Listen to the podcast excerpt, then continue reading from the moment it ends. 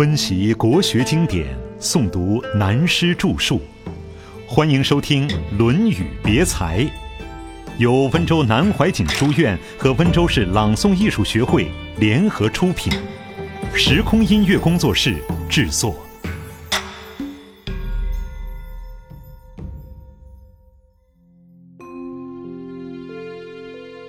极光片羽，稍纵即逝。讲到这里，《论语》上还有一个大问题，和这个问题是一样的，将来要讲到，现在先连起来研究，是在第十篇《乡党》的最后一段。色思举矣，降而后及，曰：“山梁辞志，实哉实哉！子路共之，三袖而坐。”朱熹，宋代的大理学家朱夫子以及历代的学者认为这段书的上下文中掉了文字。古代不像我们现代印刷发达，书籍是用刀刻在竹片上的，所谓竹简，一片一片很容易弄掉。但是这种观点也有不能完全采信之处。我们看原文，色思举。就是说，鸟在开始飞翔之前，拍展着羽翼飞向青天，而后又翩然而逝。这是一幅自然美丽的生动画面，意境之美颇似最近流行的“天地一沙鸥”。现在看看原文：山梁，山岗上面，雌雉，雌的野鸡，实哉实哉，就在这个时候。那么子路在旁边听到了，共之就是躬身一拱手说“哦”的情状。又为什么三嗅而坐呢？三嗅，所谓嗅就是用鼻子吸气的意思。我们年轻时候说笑话，子路共之三嗅而坐，为什么？是子路想吃野鸡肉，先用鼻子闻闻很香。又说子路是练气功的，先吸三口气，而坐。再打出去，于是野鸡被子路打倒了。这些都是笑话。那么这一段到底记载的是些什么东西呢？用我们的观点，就是和“吾道一以贯之”一样，也和禅宗拈花微笑的道理一样。我认为并没有掉落了文字，上面是记载当时的情形，描写飞翔的景象。色思举。大家也看过孔雀，看过野鸡。我曾在山里住过很久一段时间，山中一大群野鸡出来，的确很漂亮。色思举矣，野鸡要起飞之前，翅膀尾巴一展，像孔雀一样很美丽，然后起飞了。翔是飞翔一阵，然后又下来，停在什么地方呢？在山岗上面。孔子当场看到这个景象，野鸡羽毛很鲜艳，仔细一看是只母野鸡，悠闲安然地站在山岗上。这时候子路也在旁边，孔子就告诉子路：“实哉，实哉。”这个“实哉，实哉”在孔子一生思想中占很重要的地位，尤其研究《易经》及中国文化，关于“实”的问题更要注意。人生一切，个人小事也好，国家大事也好，都要把握时机。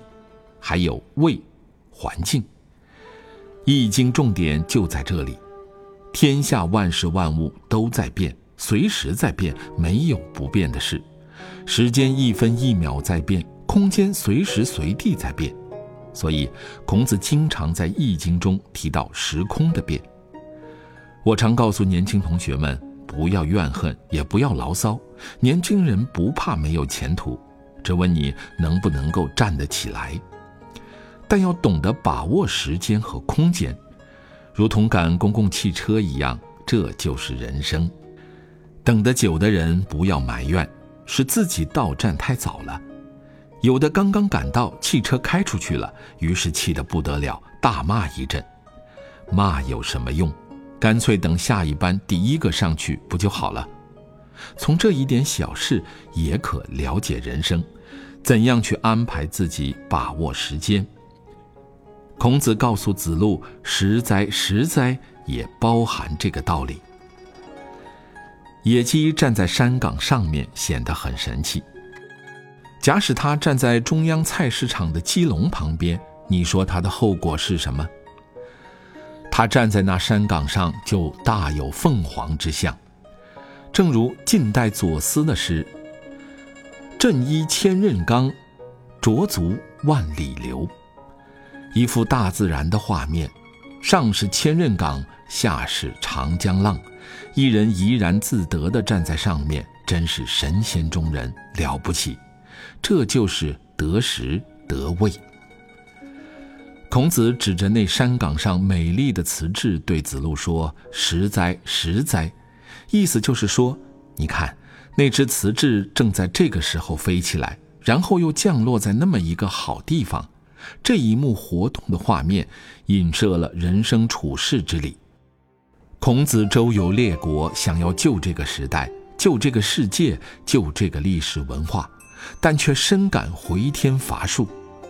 他急着这一幕景致对子路表达这个意思，而不从正面讲，好像释迦牟尼拈花微笑的手法，不用语言就用目前这个事实指示给子路：你要懂得这个，要立足，要站稳，要站得好，早一点站到你的好位置。实哉实哉，要把握时机。子路这时候拱手是。三秀是子路听懂以后恍然领悟而生感叹的反应。中国文字古文非常简单，就是这么回事。但是拿现代文字改写成剧本的话，起码是两页的对白，加上表演镜头，恐怕花费二十分钟。这段在研究乡党时要极小心，在此只提前做个简述。现在再回到讲人的这篇上面，深乎吾道一以贯之。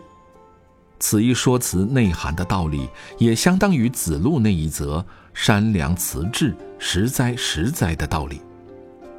前面说过曾子的吾日三省吾身，这个人用功，很注重培养自己内心的宁静，德行的修养到了相当的程度。孔子看到他进来。一个人道德素养到了宁静安详的境界，走路的神态和平常不同；忧郁时走路的神态又变得与高兴时不同。他的学问、道德修养到了这个境界，在孔子面前一走过来，这位至圣先师就看出了火候，所以孔子把他叫过来，深呼吾道一以贯之。其他学问讲了半天都是空的，等于释迦牟尼说的不立文字，真理就在你自己内心里，内心随时随地都能宁静、安详、平淡，这个境界就差不多了。你永远保持修养上的这个境界，久而久之即可随心所欲而不逾矩了。但是，一般同学们没有修养到这个程度，此中道理。并不是即讲即知，必须要有内涵的真正修养。曾子也知道一般同学没有到达这个程度，因此就轻轻一推，推到行为上去，告诫他们先要留心做人做事的中恕之道。孔子的学问的确有一段内在修养、真实功夫，并不是完全谈空洞的理论而已。这一段我们暂时讲到这里为止。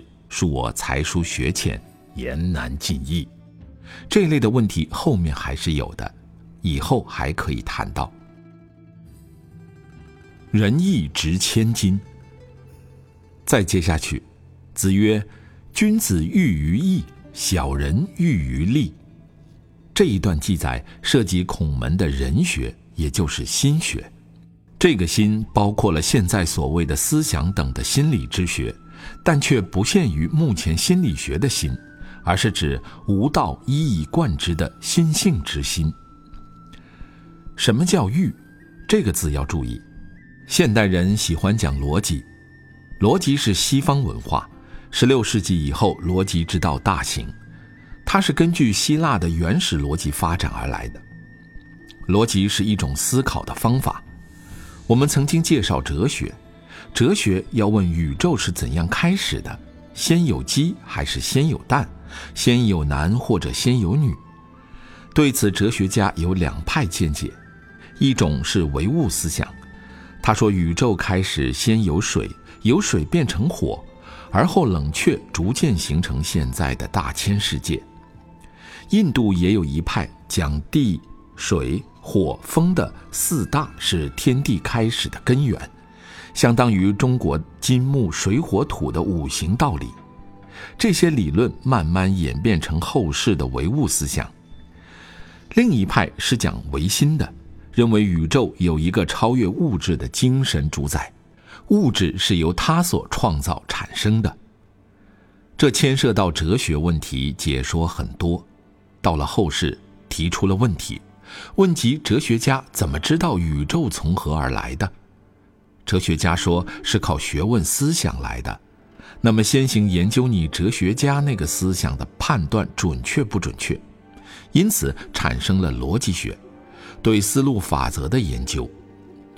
这种思路的法则学在印度的佛学中，早在希腊之先就有了。对于这问题，世界学者也有两派说法：一派是西方人的立场，认为印度的思考方法是从希腊来的；一派是东方人，包括了我们中国传统文化的说法。认为希腊的逻辑是从印度方法来的。印度这套方法，我们翻译过来叫因明学，比西方的逻辑还要完备，还要严密。西方文化中妇孺皆知的黑格尔辩证法，正反合是举世闻名的，所以有许多人谈到《易经》时，说我们的《易经》真了不起，和黑格尔的辩证法正反合完全一样，这是中国人的悲哀。我说：“老兄，我们的《易经》是五千年以前的产物，黑格尔几时才发明辩证法？为什么把我们老祖宗的东西拿来与西洋人比，还说同他一样？这等于在街上看到祖父拉着孙子走，说祖父长得像孙子，而不说孙子长得像祖父。怎么说？阴明的方法比逻辑高明。阴明有几个步骤，简单的讲，宗。”因、喻、和，宗就是前提，说话必有宗，引申宗的理由为因。有时候有宗有因还讲不清楚的事情，只有用比喻来说明，这就是喻。在庄子中叫做寓言。每个宗教里的寓言都很多，像西方文化中基督教的圣经就有很多寓言。每个大教主都很会讲譬喻。其中还包括了隐语和幽默化，宗因都讲通了，那么就是结论的和了。因为讲到《论语》中的喻，所以引出这些闲话来。君子喻于义，小人喻于利的意思是，与君子谈事情，他们只问道德上该不该做；跟小人谈事情，他只是想到有没有利可图。如果拿孔子这个观点来看今天的世界，就惨了。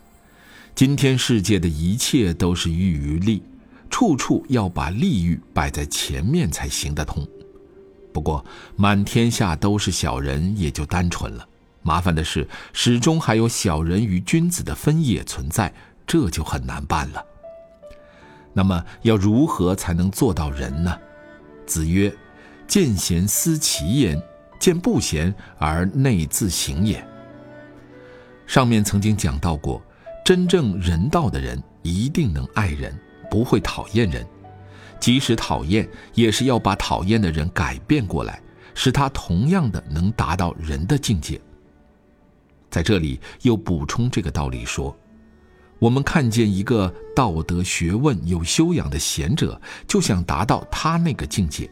跟他在造诣上有同等的成就。如果看到不贤的人、坏的人，最好当做自己的借镜，给予自我反省。上面一句话就是说明上文“仁者爱人，不能误人”的道理，下面一句话就是解释上文“人之过也，各于其党”的道理。